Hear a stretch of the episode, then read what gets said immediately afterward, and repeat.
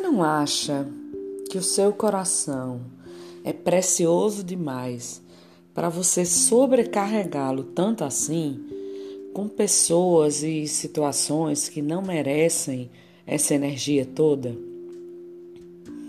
Com o tempo, a gente entende que não dá para evitar que sentimentos surjam, mas é possível direcioná-los para o que vale a pena.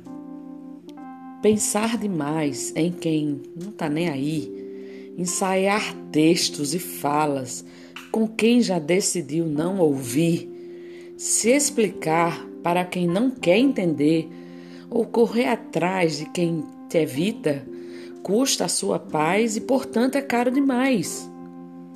Seguindo esse raciocínio, vamos nos afastar de muita gente Tiraremos outras tantas da nossa vida. Mas quer saber? Quantidade nunca foi sinônimo de qualidade.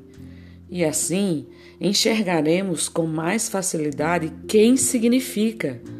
Não perderemos tempo com quem só atrapalha e ficaremos mais próximos de quem importa.